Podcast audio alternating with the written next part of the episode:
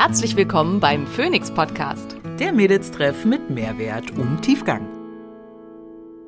Ich bin Dr. Simone Koch und hier, um außerhalb meiner ärztlichen Tätigkeit möglichst vielen Menschen Wissen zu Gesundheit und Wohlbefinden nahezubringen. Ich bin Maria Schalow und ich übersetze das Nerdige für den Normalo und bin meines Zeichens CEO der unqualifizierten Kommentare.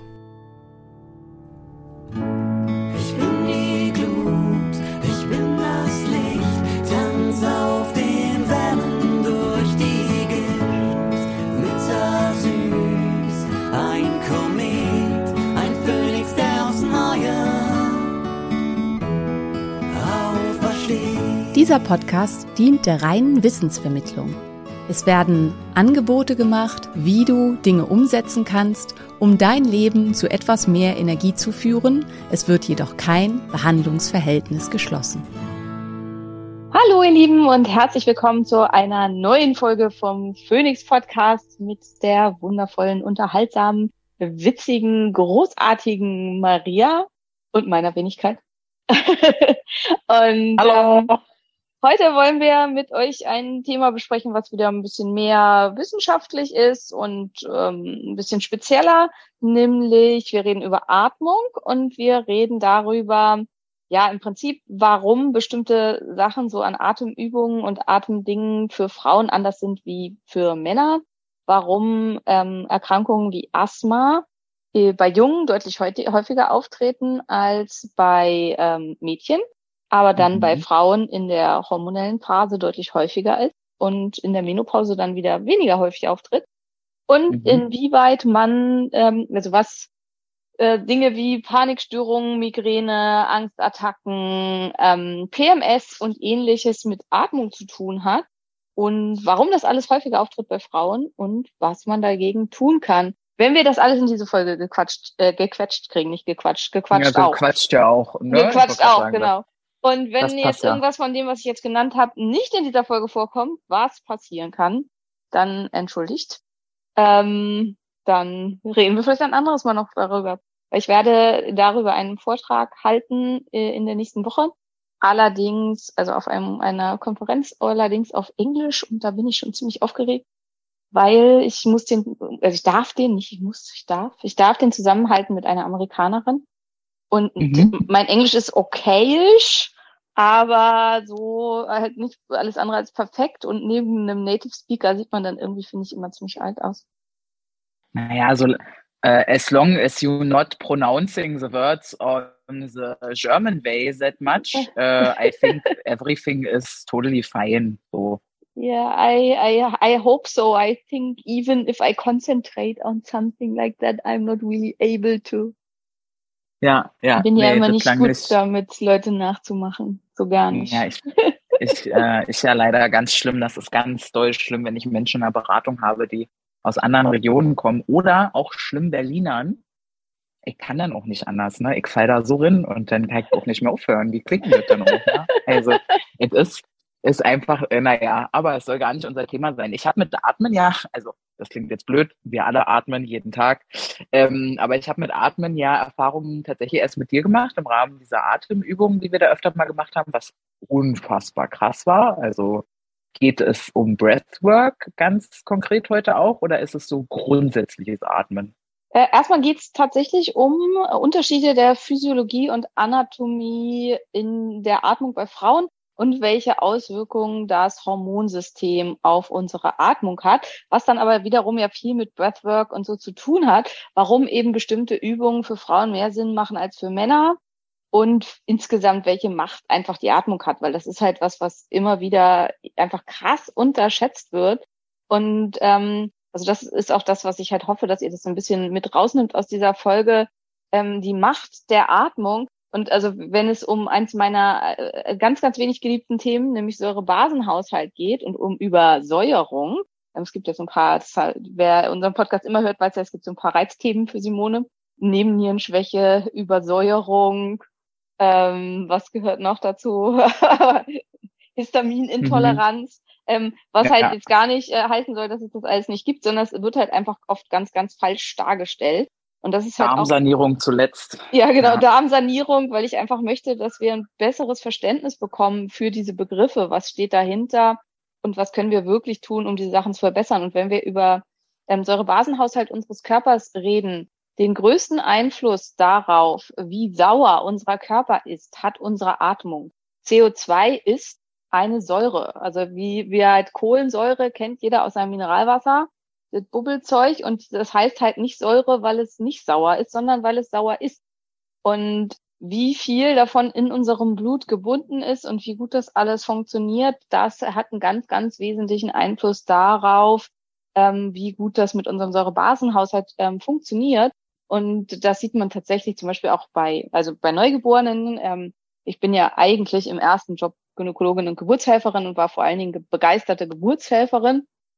Und mhm. klar, die Babys atmen noch nicht, ne, aber die werden ja über die Atmung der Mutter versorgt, über die Plazenta versorgt. Und wenn es hier zu Minderversorgung unter der Geburt kommt, dann wird das Kind halt eben sauer geboren, azidotisch. Und ähm, wer das, also weiß nicht, ob ihr das jetzt schon mal gehört habt, eine schwere Azidose beim Kind kann dann eben in der Folge dann zu schweren Störungen der Hirnentwicklung führen und ist halt was, was äh, ja so die schlimmsten Komplikationen sind, die unter einer Geburt auftreten können beim Kind. Und mhm. das entsteht eben dadurch, dass das Kind nicht mehr genügend Sauerstoff bekommt. Und genauso ist es bei uns aber auch mit unserer Lunge. Wir können eben azidotisch, also erheblich sauer werden, wenn in der Atmung was nicht funktioniert. Das gleicht der Körper dann wieder aus durch die sogenannten Pufferbasen. Aber das kann dazu führen, dass der Körper sich diese Pufferbasen aus dem Knochen holen muss, weswegen falsche Atemmuster und das hat auch wieder was mit Hormonen zu tun, wie wir gleich zu kommen werden, dazu führen kann, dass man Osteoporose entwickelt. Also dass der mhm. Körper sich permanent bei Leuten, die immer hyperventilieren, also die viel mit Panikstörungen und Ängsten zu tun haben und einfach immer viel zu schnell und viel zu viel atmen, dass es dadurch tatsächlich zu osteoporotischen Veränderungen kommen kann. Und das ist nur ein Beispiel von ganz, ganz vielen, wie mächtig Atmung ist. Und das ist so ein bisschen das, ähm, wo ich halt mit hinkommen muss äh, möchte. Und Maria kann ja vielleicht gleich so ein bisschen irgendwie eins der Erlebnisse erzählen, so von unseren ähm, Atemsessions, die dann in Persona waren in der Gruppe. Wer Lust hat, sowas mal auszuprobieren und sich wirklich mal auf die Macht der Atmung einzulassen, bei mir im Shop, also www.drsimonekoch.de slash shop findet ihr ein Atem-Session-Paket und da wird immer gefragt, ob das nur äh, auf Papier erklärt ist. Nein, natürlich nicht. So kann man Atmung nicht erleben, sondern das sind Audiodateien. Die könnt ihr euch auf eure Kopfhörer machen, legt euch damit an bequemen Ort und dann macht ihr die Atemübungen und ähm, werdet da komplett durchgeleitet. Sie sind nicht, mich, nicht mit Video. Ich habe sie ursprünglich mal mit Video aufgenommen, aber Video macht ja wenig bis gar keinen Sinn, weil ihr sollt nämlich die Augen zumachen. Deswegen mhm. sind es nur Audiodateien. Ähm, und davon aber, ich glaube, elf Stück sind es oder zwölf. Ja, und da ist halt schon einiges dabei. Aber ja, du hast ja schon gesagt, du fandest es auch immer extrem gut. Ähm, vielleicht magst du irgendwie so ein bisschen für dich mal was erzählen, was einfach so für dich so beeindruckende Erlebnisse auch waren mit Atemarbeit, wenn es da was gibt, was du teilen magst. Ähm, na, es ist halt einfach der äh, ohne Chemieweg high zu sein. So, das ist halt ja, was soll ich sagen? Also, ja. Ja, das, das ist halt super, äh, also super lustig, wollte ich jetzt schon sagen. Nee, aber es ist auch teilweise auch beängstigend, aber auch, auch, auch, auch, auch stark und krass und mitreißend, an welche körperlichen Zustände man sich selber bringen kann. Ne? Also ich erinnere mich an diese, was weiß ich, wie die Technik hieß, ne? aber diese Atmung, wo wir uns körperlich ja an den Rand einer Ohnmacht gebracht haben und dann alles kribbelt und was einfach danach eine krasse Energie so, das ja. fand ich halt einfach total cool. Mir ist gerade in meinem Handy aufgefallen, dass meine Uhr das auch trackt mit den Atemzügen in der Nacht irgendwie und dass mhm. ich zwischen 17 und 28 Mal atme die Minute. Das ist krass ist das viel. Gut? Das nee, das ist gar ah, nicht ja. gut. Das ist tatsächlich ja. gar nicht gut. Daran ja, sollten wir arbeiten. Ähm, das ist viel, also das ist sehr, sehr viel. Eine super gute Atemfrequenz ist so bei 13, 14, 13, 14 pro mhm. Ich bin tatsächlich ungefähr da, also ich bin so bei 14 im Augenblick. Und eine höhere Atemfrequenz ist halt ein, ja, ein Zeichen immer noch auch von Entzündung. Also das spielt halt da eine ganz, ganz große Rolle. Kann aber auch bei dir einfach, und das ist halt auch ein ganz, ganz großer Punkt, ich glaube nicht, dass es bei dir noch Entzündung ist, sondern bei dir ist es wahrscheinlich ein erlerntes Atemmuster, weil du hast halt nie, du musstest immer viel atmen, weil da ja auch viel Widerstand war und so und es war ja auch viel Entzündung da. Und ich denke, bei dir ist es halt, ähm, dass der Umlernprozess noch nicht stattgefunden hat. Ähm, ja, können wir vielleicht auch gleich zwei, drei Sachen ins, äh, also macht Sinn, da Übungen zu machen, ähm, die dazu führen, dass man wieder anfängt, weniger äh, zu atmen und den CO2-Reiz, also den Reiz, dass der Körper findet, es ist zu viel CO2 da und dann einen Atemreiz setzt, den zu erniedrigen. Weil eine Hypokapnie, also ein zu niedriger CO2-Spiegel, geht mit ganz, ganz vielen Problemen einher. Und wir brauchen einen bestimmten CO2-Spiegel, um dann tatsächlich Sauerstoff ins Gewebe abgeben zu können. Das ist der Bohreffekt. Und ähm, viele denken immer, CO2 wäre irgendwie was Schlechtes und es wird halt auch immer im Yoga oder so, ne, tief und viel atmen, dann hast du mehr Sauerstoff im Blut. Das ist Quatsch. Also auch das messen ja inzwischen der Ura-Ring und so. Bei einem gesunden ist der Sauerstoffgehalt immer so bei 99 Prozent. Alles andere ist pathologisch und schlecht. Also 97 Prozent geht auch noch, aber alles darunter ist halt total schlecht. Und man kann halt nicht höher gehen als 100 Prozent, egal wie viel man atmet. Das, was man an mhm. Unterschieden merkt, sind immer Veränderungen im CO2-Gehalt. Und ein zu niedriger CO2-Gehalt ist tatsächlich nicht so gut, also macht halt diverse Probleme und kann ja einfach auch ein bisschen, also kann zum Beispiel so Sachen verursachen wie PMS und Zyklusbeschwerden und sowas.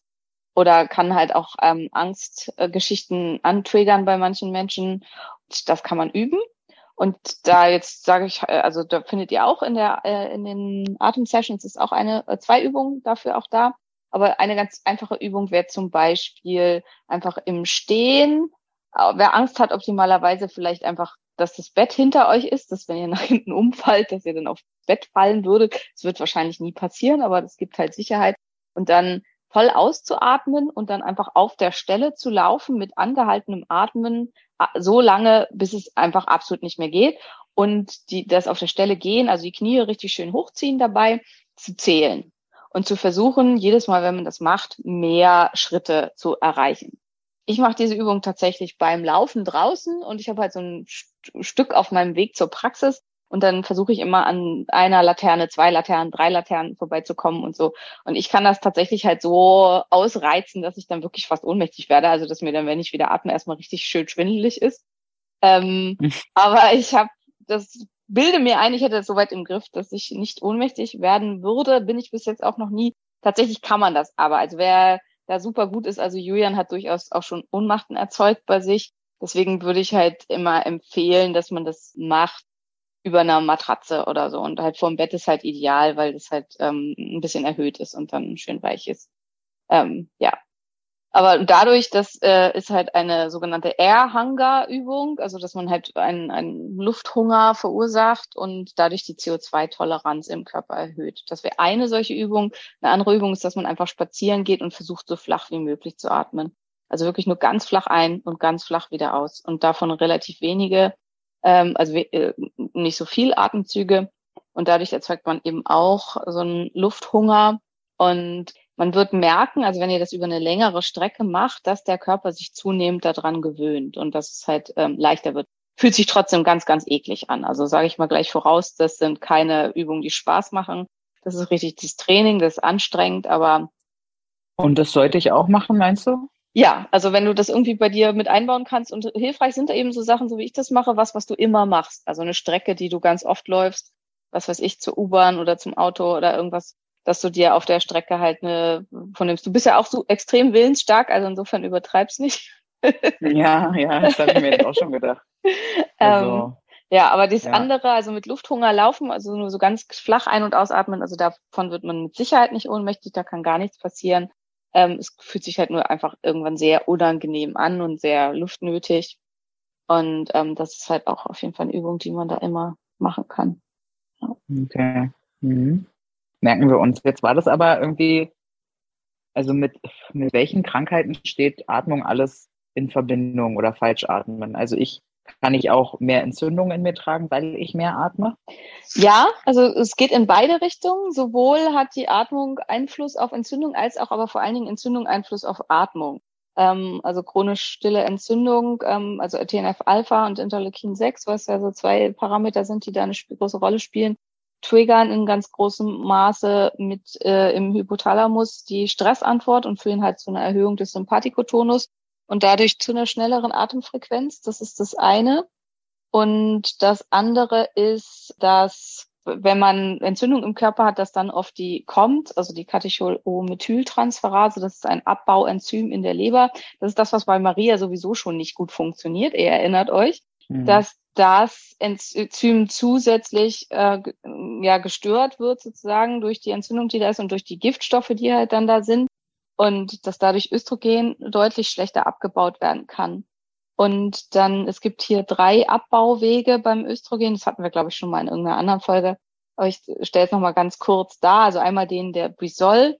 Dann gibt's den, wohin ausgewichen wird, wenn der erste verstopft ist, also wenn es nicht mehr so richtig gut läuft. Und der zweite ist halt schon nicht so optimal. Da kommen schon Stoffe raus, die schwierig sind. Und wenn der auch nicht funktioniert, dann kommt es zur sogenannten Eprimierung. Und bei der Eprimierung, das ist halt bei unserem Beispiel, was ich immer gerne nehme, wo die Arbeiter am Band halt nicht mehr gut arbeiten, wo dann die Sachen vom Band fallen ähm, mhm. Da kommt dann halt Sachen raus, die halt völliger Mist sind sozusagen. Und dabei entstehen sogenannte Katecholöstrogene. Das sind Östrogenableger, die sowohl eine sehr viel stärkere östrogenerge Wirkung haben als Östrogen selber und dadurch zu Wassereinlagerungen, Brustspannen, PMS, solchen ganzen Schnurz führen können. Und andererseits haben die eben eine ähm, katecholartige Wirkung, das heißt eine Wirkung wie Adrenalin und Noradrenalin und verursachen dadurch auch wieder dem Körper Stress und haben dadurch eben Einfluss auf die Atmung, dass man schneller atmet und andersrum, also deswegen spielt das halt bei Frauen eine ganz, ganz große Rolle. Und durch dieses schnelle Atmen kommt es zu Hypokapnien, also dass eben weniger CO2 im System ist. Und Hypokapnien führen wiederum zu Panik- und Angstgeschichten. Und klar, da muss man auch eine Veranlagung zu haben. Also damit hast du meines Wissens nach kein Thema. Ähm, Maria schüttelt den Kopf. Nee. ähm, aber wer dafür anfällig ist, der kann damit halt ein ganz, ganz großes Thema haben. Und tatsächlich wurde in früheren Zeiten, also vor Diazepam und Beruhigungsmitteln und so, wurde oft so Panikattacken und so einfach be äh, behandelt, indem, also die Feuerwehr hatte immer CO2 auf dem Wagen und haben dann einfach die Maske draufgehalten, dann musste man ein, zwei Atemzüge CO2 nehmen und dann war das halt vorbei. Mhm. Und im Prinzip ist es genau das gleiche, wie wenn man jemanden eine Tüte übers Gesicht zieht. Ne? Dann, weil dann muss er halt das CO2 zurückatmen und hat dann mehr CO2 mhm. im System und beruhigt sich dann eben wieder. Was so ein bisschen in Vergessenheit geraten ist als Maßnahme. Also viele kennen das zwar noch aus dem Film oder so, dass man jemanden dann da eine Papiertüte hinhält, wenn er eine Panikattacke hat. Genau. Aber es wird halt kaum noch angewandt. Also ich wüsste jetzt niemanden, der Panikattacken hat, der das praktiziert ähm, die Rückatmung aus einer Tüte, obwohl es eigentlich total hilfreich und sinnvoll ist. Ja. Mega. Okay, also das kann Atmung alles machen oder nicht machen. Ich habe, glaube ich, mal mit Julian dazu ein Gespräch gehabt, dass es irgendwie auch Studien gibt, dass kranke Menschen eben viel mehr atmen. Das hat er mir auch mal erzählt. Genau. Ja. Ähm, mit Schmerz hat das auch was zu tun, ne? Also Schmerz macht, wer Schmerz hat, hat mehr Stress, wer Stress hat, atmet mehr. Und dann ist halt auch mhm. wieder, und Hypokapnien führen einen zu einer Hyperalgesie. Also dadurch ähm, wird Schmerz, Schmerzreize, Berührungsreize, alles Mögliche wird als stärker empfunden. Aber eigentlich nicht nur Schmerzreize, sondern auch zum Beispiel ähm, Geräuschreize, also ähm, dass man auditiv so empfindlich ist und so. Also alle Reize werden erhöht wahrgenommen. Was eine Hypokapnie? Äh, zu, wen, äh, zu, zu wenig CO2 im Blut. Also wenn CO2 zu stark abgeatmet wird, weil man einfach zu viel atmet. Genau. Und warum ist es überhaupt so, dass es da so ein Problem gibt? Also warum weiß, wissen wir so wenig darüber, dass das bei Frauen anders ist als bei Männern?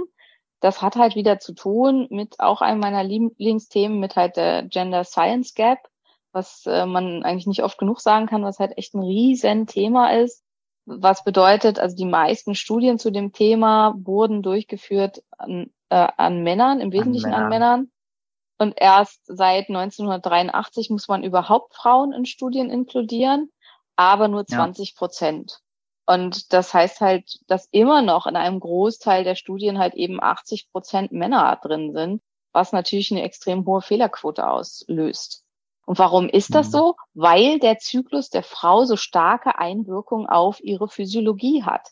Immer. Und mhm. deswegen sind Studien an Frauen sau teuer, weil man müsste die Untersuchung eben immer am gleichen Zeitpunkt des Zykluses durchführen.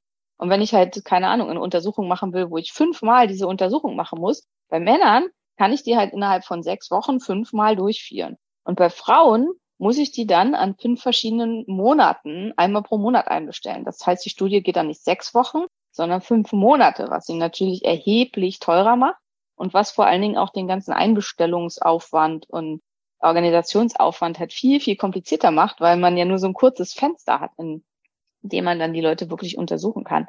Und das ist tatsächlich ein riesengroßes Problem, weswegen wir halt ähm, ganz wenig Daten darüber haben, wie, welchen Einfluss haben zum Beispiel Giftstoffe oder Rauchen oder sowas auf Frauen, weil die sind viel, viel größer, die Einflüsse, weil Frauen viel weniger Alveoli haben als Männer. Alveoli ist die kleinste Einheit in unserer Lunge und dadurch ist es, wenn die zum Beispiel eine Frau raucht, bekommt sie viel mehr Giftstoff pro Lungeneinheit sozusagen, weswegen das für eine Frau viel, viel schädlicher ist als für einen Mann. Und jetzt ja. schon keinen Bock, dass Jan diesen Podcast hört, weil er mir das, Jan überlegt ja aufzuhören, also was heißt überlegt? Wir haben das Commitment, dass er zu seinem 30. Geburtstag aufhört zu rauchen. Das ist jetzt in zwei, drei Wochen, September. Und wenn er jetzt natürlich hört, dass das ja für ihn auch gar nicht so ungesund ist, Simone, dann müsst ihr jetzt nochmal aufnehmen. Ja, das ja, sagen, äh, genau, dann muss ich ja gleich dazu sagen, es ist für Frauen noch viel gefährlicher als für Männer, was halt nicht heißen soll, dass es für Männer nicht gefährlich ist. Also das ist es halt genau. Dankeschön. absolut so. Ja. Und schon im Mutterleib beginnen halt diese Unterschiede. Ähm, tatsächlich reift die Lunge der Frau viel früher aus, äh, oder des weiblichen Feten ja eigentlich viel früher aus als bei dem männlichen Feten, ähm, mhm. weswegen mhm. halt die Überlebensrate bei weiblichen Feten viel höher ist ähm, bei Fehl äh, Frühgeburten. Ähm, mhm. Ja, und insgesamt atmen Frauen eigentlich deutlich effektiver, weil wir haben halt eben kleineren Bronchienapparat und dann im Verhältnis aber genauso viel Alveoli wie Männer. Also insgesamt haben wir weniger, was ich ja eben schon gesagt habe, aber im Verhältnis zur Größe unserer Bronchien äh, haben wir genauso viel und dadurch atmen wir deutlich effektiver als Männer. Maria lacht, das war zu spezifisch. Nee, nein, nein, ich lache. Ich lache, weil es ist richtig, es mir auch unangenehm ist, aber ich lache, weil es klingt wie eine Mischung aus Ravioli und Aioli. deswegen, deswegen habe okay. ich gelacht tatsächlich. Vielleicht für die, die das äh, sowas immer spannend finden. Also ihr könnt euch das vorstellen wie ein Baum. Und ähm, die, äh, die Bronchien ist der, äh, oder eigentlich die Trachea, also die Luftröhre ist der Stamm. Und dann kommen halt die mhm. großen Bronchien, das sind die großen Äste des ba Baumes, die sich da. Und dann gibt's die Bronchioli, das sind die kleinen Äste des Baums. Und dann gibt's die Alveoli, das sind die Blätter. Und die ah, Alveoli, ja. die, die sehen auch so ähnlich aus. Die sind so, also wie Blätter, so quasi so in so drei, vier Blättern wie so eine Traube halt um den Ast da drum rumhängen. So sieht das auch in unserer Lunge aus. Witzigerweise gibt's in der Natur ganz viele Sachen, die immer so gleich aussehen. Also ein Fluss verzweigt sich ja auch so und in unserer Lunge sieht es eben auch genauso aus. Also das ist, finde ich, schon auch sehr faszinierend, wie ähnlich so ja. die Natur da ihre Wege geht. Und die Alveoli machen eben den Gasaustausch. Also ich weiß nicht, vielleicht ist das für ganz viele von euch völlig klar, aber ich könnte mir halt auch vorstellen, wenn man wie Frau Schalo Bio in der neunten Klasse abgewählt hat, dass dann zehnte, ähm, dass es dann vielleicht nicht so klar ist, wie kommt denn überhaupt Sauerstoff in unseren Körper? Also wie kommt der, findet der denn von unserer Lunge ins Blut?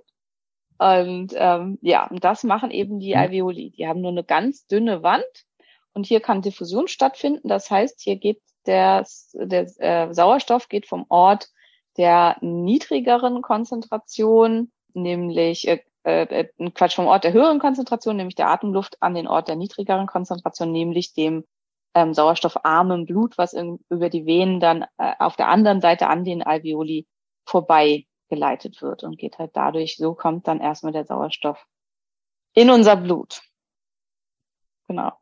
Und dann, und dann wird er weiter transportiert ins Gewebe und hier ist dann eben im Gewebe muss dann der Sauerstoff abgegeben werden ähm, aus dem Hämoglobin-Taxi, mit dem der durch die äh, durch die Gefäße reist sozusagen. Und damit das passieren kann, muss ein relativ hoher CO2-Partialdruck im Gewebe sein, damit dann der Sauerstoff aussteigt und das CO2 einsteigt. Und das ist halt dieses, was, wo, weswegen Hypokapnie so ein Problem ist. Wenn ich im Gewebe einen viel zu niedrigen CO2-Druck habe, also da nicht mehr viel CO2 da ist, dann kann der Sauerstoff nicht aussteigen. Dann wird er zwar immer wieder ins Hämoglobintaxi geladen, weil wir atmen ja so viel, aber wird nicht ausgeladen. Und, und dann bekomme ich, habe ich, atme ich eigentlich total viel, habe aber im Gewebe eine Übersäuerung und nicht genügend Sauerstoff. Und das ist halt da dann Problem. Also dieses Übersäuerung, Gewebe, da denke ich halt an Sport. Irgendwie Muskelkater war ja, habe ich mal gelernt in der Schule, ist irgendwie Übersäuerung der Muskeln und deswegen tut's dann weh.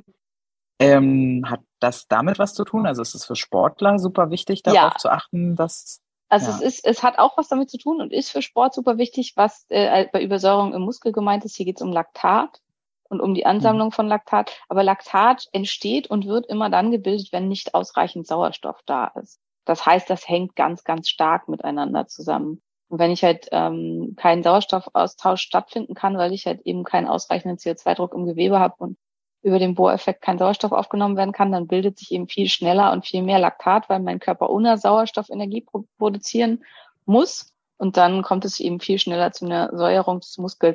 Deswegen ganz oft Menschen sowohl mit chronisch stiller Entzündung, mit Insulinresistenz, mit äh, irgendeiner Art von ja, Beschwerden in dem Bereich, aber auch Leute mit Panikattacken und die halt immer viel zu viel atmen und auch falsch atmen beim Sport oft ganz schlimm und ganz stark Muskelkater kriegen und auch so Muskelkater, der überhaupt nicht wieder weggeht und der so richtig schlimm auch erst so nach zwei Tagen wirklich noch mal schlimmer wird. Also das Ah, das habe ich auch gerne mal, so Muskelkater, der erst am zweiten Tag so richtig. Naja, also brennt. bei die, also dass er erst am zweiten Tag richtig brennt, das ist normal, aber äh, die haben halt am Ach so. Anfang ganz wenig bis gar kein Muskelkater und dann kommt halt so richtig krass. Aber ich würde sagen, für das, was du machst, hast du völlig normalen Muskelkater. Okay, Gott sei Dank. ähm, okay, das ist natürlich wieder eine Perspektive, die ich super spannend finde, ne? Die Sportlerperspektive. Deswegen gibt's dann auch diese Atemmuster, also bei Salva Überatmung und keine Ahnung, dieses Ja, genau. Racing, was Ja. man so macht. Das heißt, es kann sein, dass ich beim Sport richtig hechel, so richtig viel atme, aber es kommt ja nicht an. Exakt, Das genau. habe ich jetzt genau. richtig verstanden. Also wenn Weil der Taxi wird vollgeladen, aber es steigt keiner, wie aus der verdammten S-Bahn im Moment. Ja, hast du dich? Ich habe mich so gefreut. Es sind Sommerferien. Keiner war da. Du kriegst im ganzen Prenzlberg Parkplätze. Du kannst vorm, vorm Restaurant kannst du einfach direkt parken im Prenzlberg in den Sommerferien. Sommerferien gehen zu Ende, keine Parkplätze mehr da und S-Bahn voll. Ja. Also so ist es im Prinzip vorstellbar. Okay, und das kriege ich hin, dass diese Taxi-Ausladung besser funktioniert. Äh, von, ich bin aber immer noch irritiert, weil einmal sagst du irgendwie C und einmal brauchen wir es O. Genau, Also, CO2 und äh, O. O. ja. O2 ist Sauerstoff, CO2 ist ähm, Kohlenstoffdioxid. Genau, so und also wir atmen ja schon für den Sauerstoff, aber es soll nicht zu viel Sauerstoff da sein, deswegen sollen wir nicht so viel ausatmen. Habe ich Doch, doch, es, das, der Sauerstoff sollte schon immer so bei 99 Prozent sein, aber es darf halt nicht zu wenig CO2 werden. Also wir dürfen nicht zu viel CO2 abatmen. Weil das Einzige, was wir wirklich beeinflussen können, ist Hm. das CO2 mit unserer normalen Atmung. Wir können auch ja, O- ich, okay, O- mich, okay. Wir können auch O2 beeinflussen und auch eine Atmung, bei der ich also in, in eine Sauerstoffunterversorgung gehe, kann super hilfreich sein, vor allen Dingen für die Mitochondrien. Und auch das kann man selber machen. Da haben ganz viele gefragt, so nach unserer Mitochondrienfolge, ja, was hältst du von äh, äh, Therapien für eine Sauerstoffunterversorgung? Und dann, äh, äh, klar, und da- weil da kann man in solche Kammern gehen, ne, in so hypobarische Kammern und ähm, das ist auch super spannend und interessant. Äh, und oder man kann also diese, äh, wie heißen die, ITT-Geräte oder so, also wo man halt dann einfach weniger Sauerstoff einatmet über die Atemluft und dann kommt man eben auch in eine Hypoxie, also in eine Sauerstoffunterversorgung. Das ist aber sehr Mhm. teuer. Also diese Therapien kosten, glaube ich, pro Sitzung irgendwie so 130 Euro oder so. Und tatsächlich, wenn man das ein bisschen übt, kommt man da super gut hin, auch mit Atemübungen. Also dass wir, dass wir zum Beispiel das einige Mal gemacht haben, diese Atmung mit der tiefen Welle, ähm, und das, wo man dann so lange die Luft anhält und dann halt auch super lang- lange die Luft anhalten kann. Das ist eine hypoxische Atmung, weil hier ist es auch, es kommt auch wieder durch CO2. Durch das schnelle Atmen vorher erzeugen wir eben, dass zu viel CO2 ab, abgeatmet wird. Also wir erzeugen eine Hypokapnie und dadurch fehlt dann der Atemreiz in der ähm, im Luftanhalten und dadurch kann man plötzlich super lange die Luft anhalten, weil auch das, was den Atemreiz auslöst, ist CO2. Also es ist nicht der Sauerstoffmangel, der den Atemreiz erzeugt, sondern es ist das Anhäufen von CO2, was den Atemreiz erfolgt. Auch das einfach mal ausprobieren. Wie lange kannst du die Luft anhalten, nachdem du voll ausgeatmet hast? Und wie lange kannst du die Luft anhalten, nachdem du voll eingeatmet hast? Und dann ausprobieren, wie lange kannst du die Luft anhalten, wenn du die ganze Zeit ausatmest. Das heißt, wenn man einen vollen Atemzug einnimmt, so und dann ganz langsam ausatmet. Und dann wirst du wahrscheinlich feststellen, bei letzterem kann man super, super lange die Luft anhalten, also nicht wieder einatmen. Und das liegt eben daran, weil man die ganze Zeit CO2 abatmet. Also weil der CO2-Spiegel ganz langsam immer weiter absinkt. Und ähm, dadurch hat der Körper oder gleich bleibt, weil man hält ja zeitgleich die Luft an. Und dadurch hat man halt deutlich länger die Möglichkeit, die Luft anzuhalten. Äh, ja, warum erzähle ich euch das alles? Weil ich einfach euch ein bisschen dafür begeistern möchte, welche Auswirkungen alle Atmung hat und was man damit alles machen kann und worauf das alles Einfluss nehmen kann.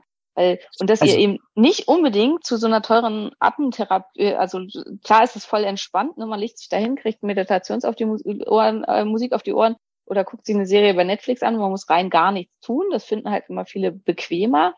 Aber es ist halt teuer und es ist irgendwie auch, also ich glaube persönlich, dass es einem deutlich viel, deutlich mehr bringt, wenn man das selber erlernt und das selber dann halt auch macht. Ähm, ja, und es ist halt auch nachhaltiger, weil dann kann man es sein ganzes Leben lang anwenden. Wir hatten das jetzt für Anxiety und sowas, also für psychische Sachen. Du hast irgendwie was mit PCOS. Habe ich mich geirrt?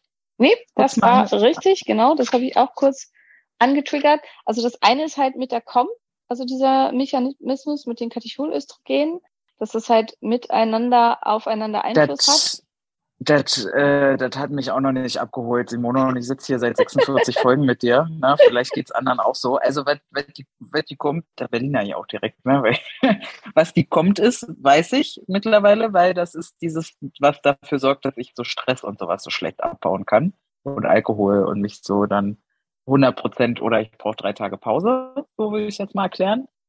Und wenn ich damit ein Thema habe, dann das sind die Frauen, die tendenziell dieses Brustdrücken haben, wenn sie kurz vor der Menz oder was? Das war das. Genau, ja, das, ja, das also das spielt da auch eine Rolle, aber auch PMS selber. Also ähm, in der, wie ich schon gesagt habe, eine Hypokapnie, also zu wenig CO2 im Blut, führt dazu, dass man ganz viele Reize verstärkt wahrnimmt. Das heißt, dass Schmerzen stärker mhm. wahrgenommen werden, dass man insgesamt mhm. reizbarer, empfindlicher ist. Und mhm. das verstärkt sich gegenseitig. Also ähm, wenn die kommt nicht richtig gut ar arbeitet, habe ich vermehrt Katecholöstrogene. Dadurch atme ich schneller. Ähm, mhm. Durch die schnellere Atmung atme ich mehr CO2 ab, als eigentlich gut für mich wäre. Und dadurch äh, entwickelt sich eine Hypokapnie, die mich wiederum anfälliger macht gegenüber sowas wie PMS, PCOS, weil ich einfach empfindlicher bin und Reize stärker wahrnehme. Und zeitgleich, das spielt dann auch noch eine Rolle, die Kontraktion der glatten Muskulatur in der Gebärmutter hat auch was damit zu tun. Und wenn in der Hypokapnie kommt es zu einer verstärkten ähm, Kontraktion der glatten Muskulatur. Und es kann halt eben, dadurch können sich dann so Gebärmutterkontraktionen und so verstärken und es können vermehrt Schmerzen auftreten. Das heißt, und da gibt es tatsächlich sogar Studien zu. Also man hat ähm, Frauen untersucht und hat halt die in Gruppen aufgeteilt und hat zum einen halt Frauen gehabt, denen man dann Schmerzmittel gegeben hat. Und das waren tatsächlich, glaube ich, aber das, da ist ein Bias drin, weil die, die in den Gruppen waren, die ähm, nur mit Atem gearbeitet haben, waren Frauen, die aus irgendwelchen Gründen keinerlei Schmerzmittel nehmen konnten oder so. Aber tatsächlich hat sich bei 20 Prozent dieser Frauen nur durch die Atemübungen wohl der Menstruationsschmerz genauso stark verbessert wie bei denen unter Schmerzmitteln was halt schon einiges ist und dann halt auch relativ beeindruckend und schön. Ich höre jetzt schon die ganzen Nachrichten reinklingeln zu, mach doch mal eine Folge zu PMS. ähm. Im Prinzip haben wir das ja schon. Das ist ja halt immer, ja das, von dem ich immer rede. Am Ende ist es halt immer alles das Gleiche. Also jeder möchte halt immer, dass seine Erkrankung nochmal spezifisch angesprochen wird. Aber am Ende ist halt alles, was wir irgendwie zu PCOS gesagt haben, genauso relevant im Prinzip bei PMS, weil es sind halt die gleichen Mechanismen, die dahinter stecken. Und es lässt sich am Ende Simone. Ja, ich weiß, wir können auch noch eine Folge Jetzt zu hätten, PMS da hätten machen. wir doch noch eine ganze Folge. Wir können auch noch eine Folge zu PMS machen. Dann haben wir doch, haben wir doch wenigstens noch, ein, ne, noch mehr Genau. So. Und dann wird sich, wird sich das ja auch noch mehr hin und her geschickt, wenn das PMS Und- heißt. Nichtsdestotrotz, okay, da hast du mich jetzt auch noch mal abgeholt. Und der zweite große Mechanismus in dem Zusammenhang ist eben bei der Östrogendominanz. Ähm, also wenn nicht genügend Pro, äh, bei, bei dem, der, bei der Sorte, wo wirklich nicht genügend Gelbkörperhormon da ist, wer da nochmal genauer was zu haben möchte, also in den PCOS-Folgen und wir haben gleich auch ja ein oder zwei Folgen sogar über den weiblichen Zyklus. Also wie läuft der natürlicherweise ab, wie soll der eigentlich Zwei. wirklich ablaufen und so weiter. Ja. Und ähm, also und es gibt halt Ja. eben die Form mit einer echten, also Östrogendominanz gibt's ja als wirklich zu viel Östrogen, dann gibt es normales Östrogen und zu wenig Progesteron und dann gibt es von beidem zu wenig, aber im Verhältnis immer noch zu viel Östrogen. Und bei der Variante, Ich habe du hast von beiden zu wenig. das Du zweite, hattest oder? immer von beiden zu wenig. Ja, genau. Ja, aber jetzt hast Ja. du schön. Jetzt, jetzt habe ich schön, ja, das ist gut. Mhm. Jetzt hast du mich äh, durcheinander gebracht. Genau. Bei der Variante normales Östrogen, zu wenig Progesteron, ähm, ist dann, also Progesteron wird in seinem Abbau umgewandelt in Allopregnandilol. Ähm, und das macht müde. Und das ist auch was, was viele merken, dass sie halt in der zweiten Zyklushälfte so ein bisschen lullig sind und nicht mehr, also ein bisschen ruhiger, zumindest in den ersten zehn Tagen oder so nach der Ovulation, also bevor dann ein eventuelles PMS einsetzt. Und halt, also zum einen ist man ruhiger und entspannter und weniger reizbar und schläft halt oft auch besser. Und manche, also wenn das zu stark ist, empfinden das manche auch als unangenehm, dass sie das Gefühl haben, sie sind halt ein bisschen antriebslos und ähm, es ist dann irgendwie ein bisschen zu viel. Aber ist ja auch nicht gut, oder? Also Progesteron, weniger Östrogen ist ja, ist ja auch, also wenn man das merkt, dass ich so ein Hängerchen habe in der zweiten Zyklushälfte, dann ist ja auch nicht gut. Äh, oder? Na, dass man so ein bisschen, also als sanften Effekt quasi, dass man ein bisschen ruhiger und entspannter und so ist, das ist normal und das darf halt auch gerne so sein. Es sollte halt nicht total überschüssig Weil die. Eizelle sich ja potenziell Genau, einnistet. und, Ein- und möchte, genau, dass wir aber Wenn es dir schon auffällt, genau, aber wenn es dir schon auffällt, dann ist es ja wahrscheinlich eher zu Genau, viel. und aber wenn man halt so zu wenig davon hat, dann, also das Allopregnandilol, das ähm, setzt am GABA-Rezeptor ein. Der GABA-Rezeptor ist ein stark hemmender äh, Rezeptor. Und ähm, Ja. der, also GABA-Rezeptoren sind auch mit dafür verantwortlich, dass wir eben müde werden und schlafen und vermindert ganz stark die Ansprechbarkeit für Adrenalin und Noradrenalin. Und das ist halt auch der Grund, warum man da einfach ein bisschen hab- ruhiger und entspannter ist. Und zum Teil denke ich auch bei Sportlerinnen, zum Teil der Grund, warum man dann nicht ganz so leistungsfähig ist, weil um in seine volle Leistungsfähigkeit zu kommen, muss man eben erstmal genug gestresst sein. Also Stress bis zu einem gewissen Grad ist halt nicht böse, sondern bringt uns eben in die volle Leistungsfähigkeit. Aber wenn es viel zu wenig ist, dann ist man eben super schnell gestresst. Und dann haben wir wieder das gleiche wie vorher. Viel Stress, schnell atmen, schnell atmen, Hypokapnie führt zu nochmal mehr stressig atmen, führt zu nochmal mehr hormonellen Dysregulationen. Und dann beißt sich das halt wieder so ein bisschen in den Schwanz. Ich habe mal GABA, glaube ich, genommen als Supplement. Ja, das das hast du mal genommen, als du Rezeptor? diese andere Tante da hattest, die dich mal zum PCOS beraten hat, hat GABA gehört zu den, den Stoffen, die eigentlich, ähm, also es wird oft verkauft und wird auch geraten, das zu nehmen und manche merken auch einen Effekt. Eigentlich kann GABA nicht die Blut-Hirn-Schranke überwinden, also wird nicht aufgenommen. Das wäre jetzt genau meine Frage gewesen, weil das hatten wir irgendwo schon mal, dass da äh, genau nichts Ja. passiert. Also weil Ja. das ist mit fast allen Neurotransmittern so, dass man die nicht einfach schlucken kann. Also da muss man halt ganz klar sagen, schön wär's. Ähm, weder Adrenalin noch Noradrenalin noch GABA ähm, kann man einfach so nehmen. Ähm, noch Serotonin, das gibt's auch nicht als fertigen Stoff. Also die werden einfach, die werden von unserem Körper zerlegt und passieren nicht die Blut-Hirn-Schranke. Genauso mich hat mich hatte jetzt auch eine, hatte mich gefragt, bei Mitochondrienstörung, ob man nicht einfach ATP nehmen kann. Das hätte ihre Ärztin ihr empfohlen und das kann man ja kaufen. Schön wär's, ist halt da einfach die ganz klare Antwort. Also wenn man einfach Benzin quasi von unten nach, oben nachkippen könnte und man dann viel leistungsfähiger wäre, das würde jeder machen. Es wäre absolut fantastisch, funktioniert aber leider überhaupt nicht. Es wird von deinem, also es ist einfach nur Phosphatverbindung, ne? Adenosinphosphat in zweifach, dreifach und so weiter. Das spaltet deinen Darm einfach auseinander und dann hast du halt Phosphat und Adenosin und hast sehr viel Geld für teures Pipi ausgegeben. Und ansonsten bringt das halt überhaupt gar nichts. Bei GABA wird zum Teil diskutiert, dass halt bei einer ähm, undichten Blut-Hirn-Schranke eventuell dann vielleicht doch was reinkommt. Also wenn man selber aber GABA in größeren Dosen nimmt und das Gefühl hat, man schläft dann besser und wird davon müde, ist das eigentlich kein gutes Zeichen, weil es halt eben ein Hinweis ist, dass die Blut-Hirn-Schranke nicht in Ordnung ist. Und zeitgleich auch, was hier ein Punkt sein kann, ist, ähm, also die Verbindung ist ja sehr eng zwischen Mund- und Nasenbereich und Hirn. Und ähm, es gibt einige Studien, die sagen, wenn man so Lutschtabletten mit GABA nimmt, und die quasi so im hinteren Rachen lutscht, dass es dann quasi über die Rachen-Nasenschleimhaut dann ins Gehirn diffundiert. Das ist allerdings alles sehr vage und sehr unwissenschaftlich. Also ich arbeite deswegen ganz wenig mit GABA. Ich glaube, dass der gefühlte Effekt davon, den viele haben, Placebo-Effekt ist. Aber ich will es euch jetzt auch nicht kaputt machen. Wenn du da draußen sagst, GABA hilft mir total, go for it und lass mal überprüfen, ob vielleicht deine Bluthirnschranke nicht dicht ist, weil Leaky Brain ist fast noch schlimmer als Leaky Gut. Hm? Klingt, Klingt furchtbar. plausibel. Okay. ja, ja, und furchtbar, Leaky Brain. Ah, okay, what the fuck. Ich finde auch immer ganz spannend. Ich denke dann so, okay, jetzt erklärt sie, jetzt erklärt sie mir irgendwas gerade. Und dann kommst du wieder, wieder mit einem neuen Wort, wo ich eigentlich fragen müsste, was ist das jetzt genau? Aber hast du ja gerade gleich erklärt, der GABA-Rezeptor, prima. Du hattest eingangs ja ganz viele Sachen erzählt, die wir jetzt gerade hier so abchecken müssen. Deswegen würde ich da gerade nochmal drauf eingehen. Hast erklärt, inwieweit der Aufbau anders ist bei Männern und bei Frauen. Äh, wir haben noch nicht so richtig, glaube ich, über so Asthma-Geschichten, hast du nur angesprochen, dass Ja, es so ist, ne? Und warum und warum, Meno warum Menopause nicht mehr und aber davor schon. Was ist da los mit der weiblichen Lunge? Genau. Ähm, also die äh, Östrogen hat Einfluss auch äh, auf uns.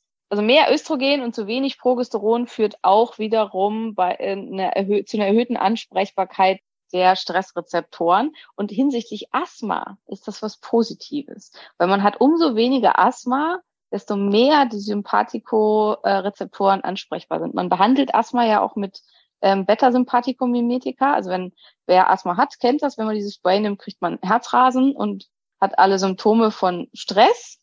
Und das liegt daran, weil das die Stressrezeptoren anspricht. Und das heißt, ähm, Asthma ist das Einzige, was quasi bei Östrogendominanz und bei vermehrter, bei schlechter Kompfunktion, bei vermehrtem Katecholöstrogen und so weiter besser wird. Und das ist wahrscheinlich der Grund, warum Asthma, also grundsätzlich sind Jungs und Männer einfach anfälliger für alles, was mit an Störungen und äh, Erkrankungen mit den Bronchien zu tun hat. Also Männer haben häufiger ähm, Asthma, Männer haben nachher auch häufiger schwere Verläufe von PCOS, äh, Quatsch, PCOS, äh, Blödsinn. Ähm, Gott, manchmal habe ich auch Wortfindungsstörungen. Egal, fällt mir gleich wieder ein.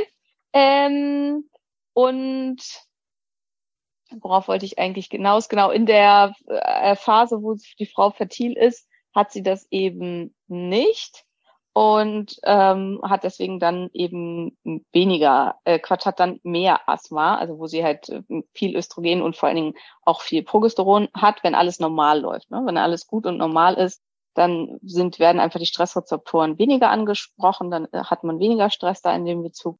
Und dann hat man auch, dann hat man in dieser Phase kann man vermehrt mit Asthma zu tun haben und dann später, wenn das Progesteron wieder wegfällt, hat man halt eben weniger mit Asthma zu tun. Also ganz kleine Mädchen haben weniger Also Asthma, Frauen in der fertilen Phase haben mehr Asthma Ja. und vor allen Dingen Frauen, äh, schwangere Frauen haben noch viel mehr Asthma, weil die halt dann so wahnsinnig viel Mhm. äh, Östrogen und äh, Progesteron haben und ähm, Frauen in der Menopause haben dann wieder weniger. Mhm. Also kann man all in zusammenfassen, richtig atmen, hält schlank, gesund und jung. Ja, auf jeden Fall. Und spielt hier eine viel, viel größere Rolle, als die meisten denken. Und es lohnt sich halt ganz doll, sich auch mit dem Thema auseinanderzusetzen. Und gerade wer eben so massiv auch mit so psychischen Symptomen zu tun hat, beschäftigt euch mit eurer Atmung. Weil wer halt in so einem Muster der Hyperventilation gefangen ist, wird auch wahrscheinlich aus diesem Muster der Panikattacken und so nicht rauskommen, weil er sich da halt immer wieder hinatmet. Und das ist halt das, was Maria gesagt hat, was wir auch in diesen Atemübungen machen, dass wir da uns halt absichtlich in so Zustände hinarbeiten, die auch bei einer Panikstörung auftreten würden. Und das ist aber auch total faszinierend, auch das mal gemacht zu haben, weil man dann lernt, ja, okay, das kann Atmung machen. Atmung kann dafür sorgen, dass ich super emotional werde, dass ich anfange zu weinen, dass ich mich total panisch und traurig fühle und Atmung kann genauso dafür sorgen, dass ich mich super entspannt und im tiefen inneren Frieden füh fühle. Und wenn ich die Sachen erlernt habe, dann habe ich sie eben als Werkzeuge an der Hand und kann da entsprechend dann ähm, drauf einwirken. Mhm. Ich, ähm, ich kann mir das als so therapeutischen Zusatz auch wirklich gut vorstellen, äh, um auch so an verblockte Emotionssysteme ranzukommen. Genau, so. ja. Ähm, mir fällt dazu nur, mir fällt dazu nur eine äh, Side Story ein. Ähm, because that's my job here in this podcast. I make äh, the Geschichten out of the Atmungssachen.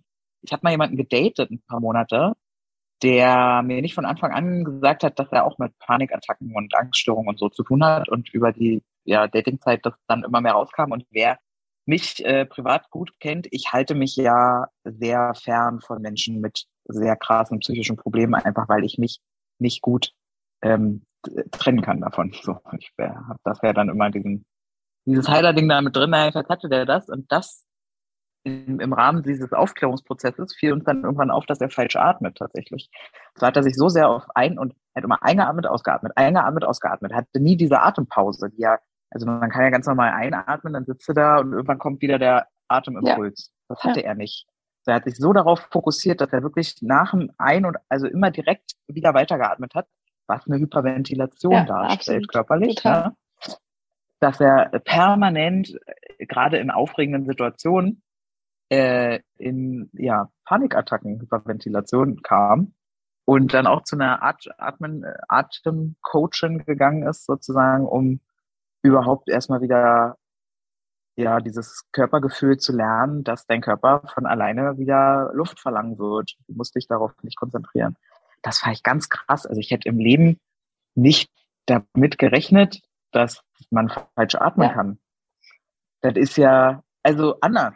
Ich schlucke ja wohl auch falsch. Also dass ich falsch schlucke, mein, mein Körper der äh, letzten 30 Jahre ist der Beweis, dass ich sehr korrekt schlucke, sehr richtig und auch alles, ja. Aber ich schlucke wohl falsch und rolle die Zunge nach vorne ab beim Schlucken. Deswegen sind meine Zähne vorne Hm. schief. Und eine Zahnspange hilft final nicht, weil ich ja auch nach der Spange immer Weil du es immer wieder machst, ja. Ähm, genau, das hat der Logopäde mir mitgegeben. Ich habe ganz viele Übungen gemacht und trainiert und da auch viel dran gearbeitet, aber gerade im Schlaf drückt meine Zunge ganz stark gegen die Zähne. Also wo ich es halt dann auch gar nicht kontrollieren kann. Und wenn du mir jetzt auch noch sagst, atme auch noch falsch. So, das sind so Dinge, wo ich gedacht Aber hätte, das hängt zusammen. Also das, das hängt beides zusammen. Also gibt es so ein Ding, Faceformer heißt er. Das ist halt so eine Spange, die man dann nachts trägt, die dafür sorgen soll, dass die Zunge nachts in der richtigen Position liegt und dass man das nicht mehr macht, dieses nach vorne stoßen und so. Aber damit habe ich noch keine Erfahrung. Aber ähm, also das ist halt was, was man da sonst auch mal probieren könnte. Ziel bei diesen ganzen Sachen ist halt, dass man erlernt, wie das richtige Muster funktionieren sollte. Und dafür braucht es halt auch viel Persistenz, also dass man es halt immer. Und bevor alle denken, äh, was redet sie da und warum weiß sie das nicht, äh, was ich vorhin gesucht habe, war COPD, also chronisch obstruktive äh, pulmonale Erkrankung, also D für Disease. Ähm, fiel mir vorhin irgendwie nicht ein. Manchmal habe ich sowas auch. ja gut, das ist, äh, das ist ja völlig in Ordnung. Also Ja, ich, dann Ja, haben wir eigentlich, glaube ich, so jetzt da abschließend ganz gut was drüber erzählt und hoffe, dass es für euch äh, spannend war. Und auch wenn das jetzt mal nicht so ein, ich, ja, ich weiß nicht, breites Massenthema ist. und ähm, guck mal. Und dann ja schon irgendwie Ja, wieder. absolut. Atmen Also, müssen wir alle. Atmen ja alle. ja, eben. Also da sind wir ja voll mit dabei. Ähm, ja, mega cool. Wo hältst du den Vortrag? In welchem Rahmen? Äh, Im Rahmen der, also ich habe ja vor zwei Jahren angefangen mit der Ausbildung zum Breathwork Master und ähm, habe die ja letztes Jahr abgeschlossen. Und die, äh, das, da muss man sich einmal im Jahr rezertifizieren. Und das ist dann nochmal ein Workshop über fünf Tage, wo man halt sehr, sehr viel praktische Arbeit macht, aber auch ganz viel, also wo jeder, der ähm, Breathwork Master, also die die Ausbildung zu Ende gemacht haben, einen Vortrag halten muss. und eigentlich immer nur so 20 mhm. Minuten. Aber wenn man halt schon Leute hat, die halt sich mit sowas gut auskennen und ein bisschen mehr Ahnung haben, dann wird es natürlich gerne auch genutzt von den Veranstaltern. Das heißt, ich darf, darf oder soll eine Stunde über eben diese Themen jetzt reden, die wir jetzt gerade besprochen haben. Und äh, ja, mhm. freue ich mich da schon auch drauf, aber es ist halt dann auch ein bisschen aufregend. Und eine von meinen Mit-Atemtrainerinnen, die spezialisiert ist auf Atmung und bei, also einmal auf Frauen und dann vor allen Dingen auf Sport, die wird dann halt noch ein bisschen dedizierter was dazu erzählen, inwieweit ähm, Atmung bei Frauen beim Sport anders sein muss als bei Männern und wie kann wenn man das halt noch weiter mhm. Das interessiert mich ja nur wieder sehr stark. Gibt's die auf Instagram? Die gibt's auf Instagram, kann ich dir auf jeden Fall mal schicken. Warrior Woman. Ähm, ist aber alles auf Englisch. Und ähm, ja, ist halt, äh, aber, aber ich weiß nicht, ob sie da viel zur Atmung macht, aber ich glaube schon. Irgendwas wollte ich dazu noch sagen. Genau, aber es ist halt sehr, also es ist für, für dich wahrscheinlich nicht so interessant, weil es geht eigentlich fast ausschließlich um Kardiosport. Und Ach sind so, halt jetzt nee, nicht so die, nicht so die Atemtechniken für Kraftsportler. Also da spielen halt so Sachen eine Rolle, wie was du gesagt hast mit Valsalva und so weiter. Allerdings muss man sagen, also das, was wir halt gelernt haben, ähm, also es kommt halt immer darauf an, mhm. was man erreichen will. Ne? Und wenn du dich richtig in so einen Fight-Modus bringen willst und halt vor allen Dingen auch die Kurstabilität erhalten willst und so, dann kann Vasalva Sinn machen. Das kann aber auch je nachdem total kontraproduktiv sein. Und so in einem normalen Training kann es auch super hilfreich sein, wenn man übt und lernt, dass man konstant weiterhin einfach durch die Nase atmet und den Körper eben nicht in den mhm. Stresszustand mhm. versetzt, um dann einfach mhm. ungestresst einfach auch mehr bewegen zu können und da besser dabei zu sein. Hm. Ja, verstehe ich. Verstehe ich, verstehe ich. Na, ich habe das ja ab und an mal mit Julian und äh, so ungefähr alle Coaches und Therapeuten aus deinem Umfeld habe ich ja auch auf meinem Instagram. Das heißt, ich kriege in Regelmäßigkeit äh, sehr schönes Feedback zu allem, was ich da so hochlade. Ähm, das ist immer sehr gut, genau. Freue ich mich drüber, äh, über qualifiziertes Feedback. Und ähm, ja, es ist immer wieder spannend, wie das halt alles zusammenhängt. Ich äh, arbeite ja gerade auch an so einem Post zum Thema äh, Low Budget äh, Gesundheit. Und Atmen ist, glaube ich, so mit Fasten, also nichts essen und Atmen sind schon so die billigsten Sachen, die Würde man ich auch sagen. machen kann. Also viele immer, ja, kein Geld, kein Geld. Also Atmung, Fasten, Eisbaden, also zumindest im Winter, gibt's alles für lau und ist halt ja. super, super effektiv. Und na klar, wenn ich halt in die Kryokammer gehe und wenn ich zur ähm, hypoxischen Sauerstofftherapie gehe und so, dann kostet das alles richtig viel Asche. Aber das muss halt echt überhaupt nicht sein.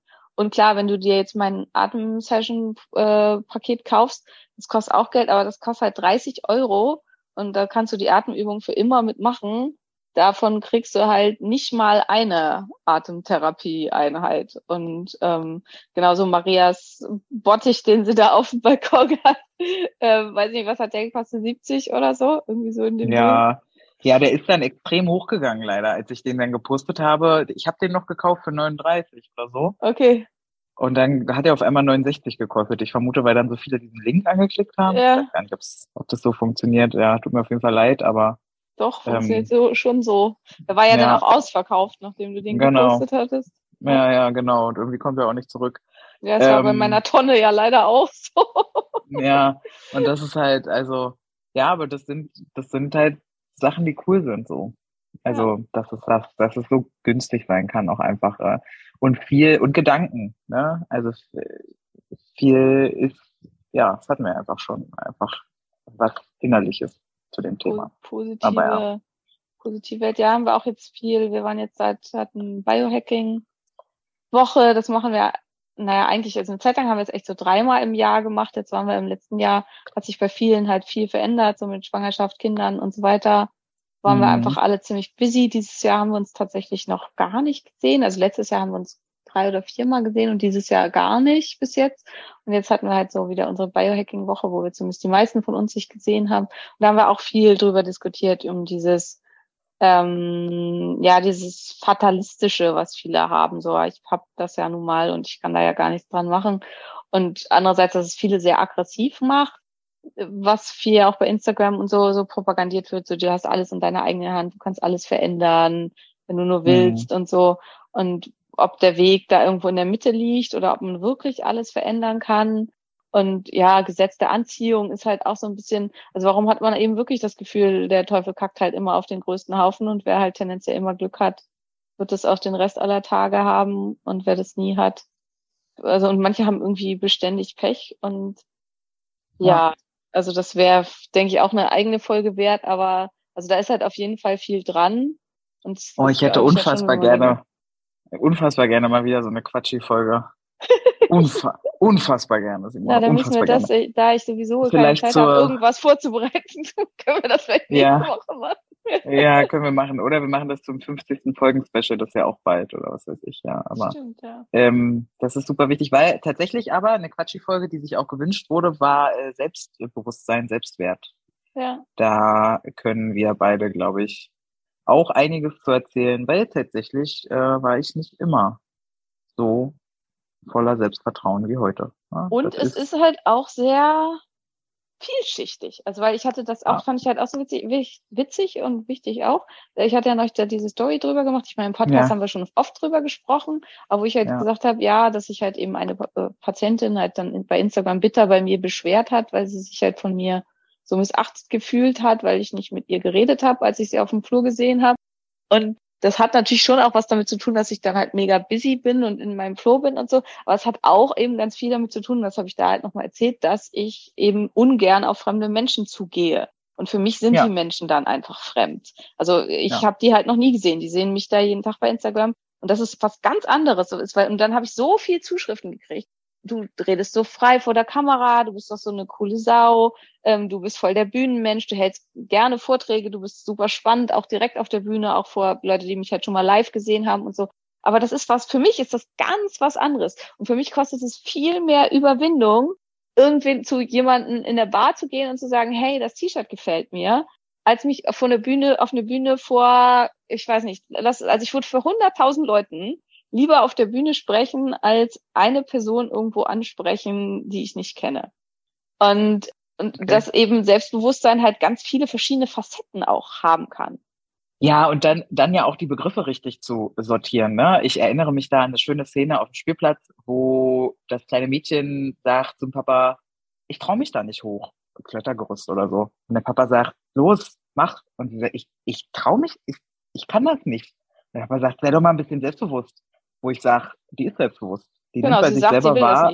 Ja. Sie kann das nicht, genau, sie möchte das nicht. Das ist super selbstbewusst. Sie hat das Selbstvertrauen nicht, Dinge zu probieren, von denen sie noch nicht weiß, ob sie, ob sie sie kann. Und alleine da schon mal zu unterscheiden, was ist denn aber dann wieder Selbstwert und Selbstliebe und ja. miau, miau, miau. Also super gerne, super gerne. Aber ähm, ja, erstmal danke für den Input, Frau Doktor. Äh, ich finde ich würde es wichtig finden, dass du mein Lichter, ich sehe dein hübsches Gesicht, kann ich nicht anfassen, ja, jetzt sehe ich dich da nicht mal mehr. Ja, mein, äh, mein Lämpchen blendet. Ja, besser. meine, äh, Wo ist deine Blaublockerbrille? Ne? Ja, es ist, es ist, wir waren ja so viel unterwegs. Eine von den vielen ist hier. Gut. Genau das brauchen wir jetzt. Sehr schön. So. Good job, Frau Doktor. Ja. ja. Gute Und. Äh, steht, dass das Melatoninlicht, was ich ja sonst auf meinem Nachttisch habe, ist alle. Was ich halt festgestellt habe, und ich muss die Folge jetzt hier machen, also ja, doch muss die Folge hier machen, weil zwei von meinen wundervollen Mitarbeitern diese Woche mit bei mir schlafen, weil die Kinder halt noch nicht da sind und es ja. dann in meiner 80 Quadratmeter Wohnung doch ein bisschen eng ist. Ähm, und die wurschteln da draußen noch rum und kochen und quatschen und deswegen musste ich mich ins dunkle Schlafzimmer zurückziehen. Ja, ist ja völlig ja. okay, völlig okay. So, wenn du bis hierhin gekommen bist, noch einmal ganz kurz den Aufruf. Wir suchen ganz, ganz dringend medizinisch-fachliche Angestellte oder Menschen, die gerne welche werden wollen oder in der Richtung irgendwie arbeiten wollen. Also wenn du auch total Bock hast auf ähm, ja, E-Mails schreiben, Warnungsverträge sortieren, solche Dinge einfach tun, also so bisschen Bürokauffrau und noch bereit wärst, Blut abnehmen zu lernen oder so. Und total Bock hast, in einem wirklich, wirklich tollen Frauenteam zu arbeiten, äh, mit ganz viel ähm, Selbstwahrnehmung und Respekt und Wertschätzung gegen äh, äh, also allen gegenüber, dann bist du bei uns genau richtig und dann bewerb dich bitte, weil wir sind zunehmend ein bisschen verzweifelt. Gutes Personal finden ist wirklich schwierig in den heutigen Zeiten und mhm. ähm, wenn du dich angesprochen fühlst, dann melde dich. Und wenn du jemanden kennst, der jemanden kennst, wir zahlen 500 Euro Vermittlungsprämie, wenn du uns eine ausgebildete MFA äh, vermitteln kannst, die dann auch bei uns bleibt. Also wer nur, Mhm. ähm, weil ja, das wirklich was ist, was uns wahnsinnig weiterhelfen würde. Weil ich verstehe das, es gibt auch immer mal Probleme mit, dass Sachen nicht so, dass der äh, Kundenservice sozusagen nicht so optimal funktioniert, was einfach auch daran liegt, dass zu wenig Leute da sind. Und die, die da sind, Mhm. reißen sich wirklich den Arsch auf und geben alles für euch, um so viel für euch da zu sein wie irgendwie möglich. Und ähm, aber deswegen wäre es halt super hilfreich, wenn da ein paar mehr wären. Ich zahle Mhm. überdurchschnittlich gut und wir sind wirklich ein tolles Team. Also bewerbt euch oder fragt die Freundin von der Freundin ihrer Mutter, ihrer Neff, ihrem Neffen, seinem Freund. Nee, Freund ist auch okay. Ähm, aber ähm, im Augenblick sind wir nur Frauen. Vielleicht ist das der Nachteil, keine Ahnung. Im medizinischen Bereich ja nicht, nicht mehr selten so. Ähm, aber ja, ich mag das. Außerdem seid ihr nicht nur Frauen, da rennt auch Julian rum. Ja, aber das ist ja nicht Teil der Praxis quasi. Also der hat ja Aber seine eigene in der Praxis. Praxis. Ja, na klar, aber. Der ne? rennt da auch rum, das stimmt. Also ich meine nur für den Thomas, der sich bewerben möchte.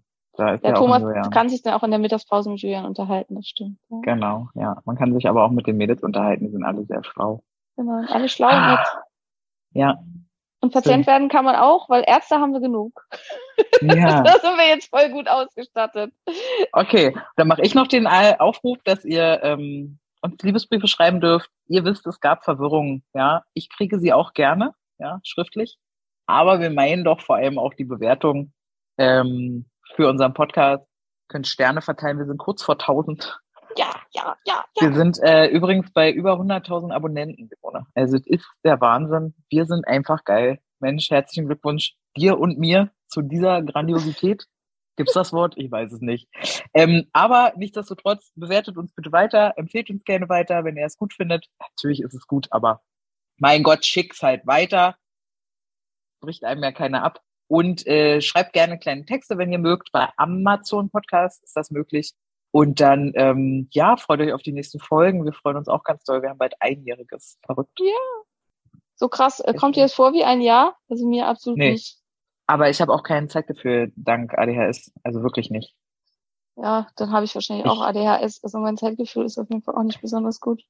Bist du, denkst du, dass du nicht auch ziemlich auf dem Spektrum bist bei einigen Sachen, wenn wir beide so gut befreundet sind? Schon ganz anders Ja. als ich. Ne? Ganz anders, aber klar. Also ich, ich glaube, bei mir ist halt einfach das Problem, dass ich, also ich bin ja auch total, ich habe definitiv ein quasi Aufmerksamkeit-Defizitsyndrom. Mein Gehirn ist irgendwie halt nur so vielfältig gespalten, dass halt ein Teil gut immer bei einer Tätigkeit bleiben kann ja, ja. und dann halt du- irgendwelche anderen Dinge noch abgehen. Keine Ahnung. Genau, ich sage ich sag immer, ich habe 20 Tabs offen und drei davon spielen Musik. Ich glaube, du hast eher so 200 Tabs offen und keiner spielt Musik. Doch, Musik läuft auch immer irgendwo. Ja, Aber, wirklich? Ja, ja, ja, es läuft auch immer irgendwo Musik. Ah, Aber naja, na gut, das beruhigt mich zumindest schon mal. Ich habe das Gefühl, alle sind produktiv bei dir. äh, Einer reflektiert, 15 Nee, machen nee. Psychoanalyse, 17 schreiben am nächsten Buch.